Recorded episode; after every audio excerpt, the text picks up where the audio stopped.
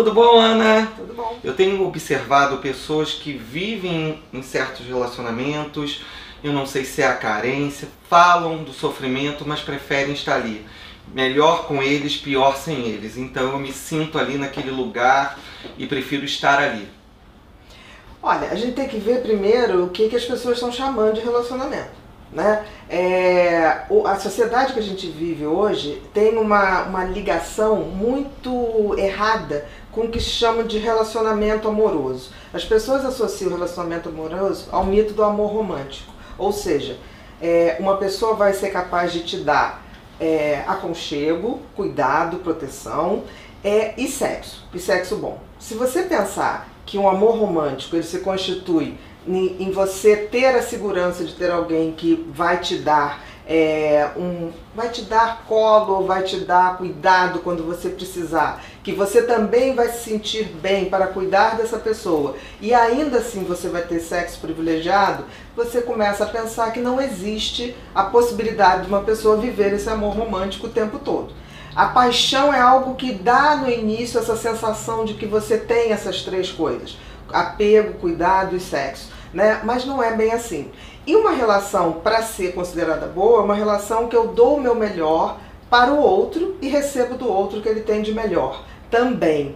E também que essa relação faz com que eu fique bem com todo o meu entorno, amigos, familiares. A relação tóxica ela vai começar a quebrar esses paradigmas totalmente, porque ela traz para o outro é, uma, um controle né? Uma pessoa que chega numa, pra, num relacionamento, vamos supor, uma mulher está no relacionamento, conhece um homem que tem essa tendência abusiva. Esse homem no início é, vai dar de tudo presentes, vai ser perfeito. Ele vai amarrando. Ele vai justamente, ele vai contornando para isolar aquela Não pessoa. Não só com ela, mas as pessoas próximas. Amigos, parentes. Ele vai dando a ela tudo de bom. Ela se sente na obrigação de retribuir a tanta generosidade, tantos presentes. Ele vai ligar no dia seguinte, ele vai ligar a semana inteira seguinte que conhece. Então vai dando um deslumbramento. Só tem que isso já é uma coisa que a gente tem que ficar ligado, porque é uma maneira de justamente começar a exercer esse controle, né, para que a pessoa possa ir se afastando e, a, e esse, essa pessoa, esse homem ou essa mulher, vai isolando e fazendo com que o outro fique o tempo todo devendo algo. Né? Então é muito comum na relação tóxica a pessoa que é abusada se sentir culpada. Então a gente pode dizer que o relacionamento tóxico hoje é o que podemos dizer relacionamento abusivo? Eles estão próximos? Muito próximos. Por exemplo, não existe um relacionamento tóxico que não haja essa relação abusiva. Uhum. Então a gente poderia dizer que são quase é, sinônimos, né? Porque assim, é, a toxicidade está exatamente nisso, no sentido de só serve se relacionar com aquela pessoa. Então há um isolamento e com isso a pessoa depois vai tendendo a acatar tudo, né? O, o outro quer que ela se vista, quer como se fale, como se maqueie, com quem fale, com quem deixe de falar. Então começa uma coisa mais incisiva e agressiva depois que já houve o, a sedução. Você acha que hoje, assim, as pessoas estão é, aceitando isso e se permitindo a viver isso pela carência? Eu acho que sim. Eu acho que as pessoas estão com muito medo de ficar sozinhas. Eu diria que tem uma síndrome do medo da solidão. Né? É, e as pessoas, para terem alguém, né, é aquela coisa tipo assim, talvez eles nem queiram ter alguém, eles queiram mostrar que tem alguém. É. Né? Como se você estar sozinho fosse algo que fizesse de você uma pessoa infeliz ou incapaz, e quando não é nada disso. Até porque é, você pode temer a solidão, mas a gente precisa ser solitário, no sentido de ter o nosso momento de silêncio, ter um momento de reflexão. Então, essa questão de você estar o tempo todo mostrando que está bem, que tem alguém, que esse alguém tem milhões de qualidades que é atleta ou que é intelectual, isso também é, uma, é uma, uma um sentimento de você estar tá querendo mostrar para os outros. Nem sempre você está vivendo uma boa relação, mas você está mostrando que tem uma relação. Eu acho isso muito perigoso. Ana, é, você sabe que eu não escondo de ninguém a questão da, da neurociência na minha vida, cada uhum. dia mais, né? E o que, que a gente poderia definir é, a neurociência em função essa resposta dos amores aí no cérebro? É, é muito interessante porque existem circuitos diferentes. Quando eu falei de amor romântico, por exemplo, o apego, que é esse sentimento de você contar com alguém quando precisar, ele tem um caminho dentro do cérebro. O cuidado, que é essa coisa de você querer acarinhar, cuidar o outro, que a criança tem muito isso em relação ao irmãozinho mais novo, né? A gente tem esse circuito já muito marcado no cérebro, também tem outro caminho. E o sexo tem um outro caminho, que é mais o sistema da recompensa.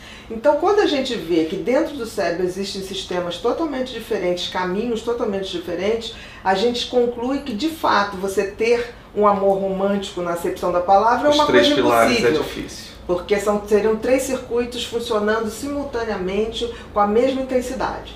né? Então o que a gente tem que pensar é não existem contos de fadas, né? Não existem relacionamentos maravilhosos, não existem ninguém, não existe ninguém perfeito. Nem eu sou perfeita, nem o outro que chegará será perfeito. Existe sim uma tendência a gente querer fazer uma relação bacana, a gente querer dar o nosso melhor, puxar o melhor do outro. Isso sim é amor verdadeiro. Fora disso, começa a ficar aquela coisa de posse. Posse é diferente de amor. Nem tudo que a gente é, possui, a gente ama. Eu, eu costumo dizer que colecionadores é, de quadros, de obras de arte caríssimas, em geral são pessoas que compram em câmbio, em câmbio negro. Né? Assim, obras roubadas, a gente sabe que alimenta um, um mercado imenso. E eu costumo dizer, qual é o prazer de uma pessoa que compra um Picasso, por exemplo, que foi roubado, é, se ele não vai poder expor, porque foi é uma, é, roubado. E aí um dia eu, eu recebi a resposta de, um, de uma pessoa que foi assim, não, é o prazer da gente botar na parede, olhar e dizer, é meu. É quase como se fosse aquela questão do homem que tem uma, uma Ferrari para dizer que tem a Ferrari, é, e tem uma mulher para dizer que tem uma mulher. Em geral, você vê que os relacionamentos abusivos, é, o outro vê o, o, o, o seu par como algo a ser exposto, como algo a ser exibido, como é um meu. troféu. É um troféu.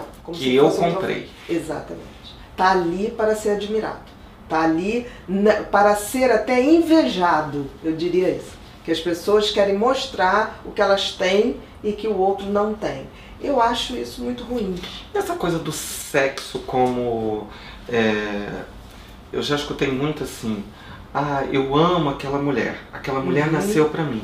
Mas o sexo dela não é bom e por isso eu preciso buscar na rua.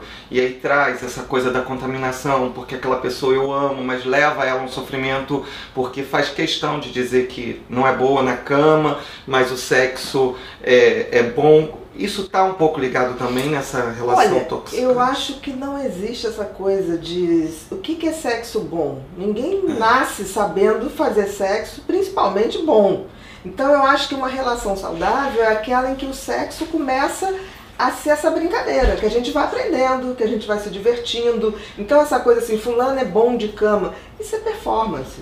Você, ninguém chega na tua Ai, vida. É tão bom aquela pele. Ai, eu acho que ai, tem, eu acho que tem, eu acho que tem uma coisa de química, ok, é fundamental né? Às vezes rola, às vezes não rola. Mas essa questão de ser um sexo maravilhoso de cara, sexo é bom quando vai ficando bom, né? E relacionamento.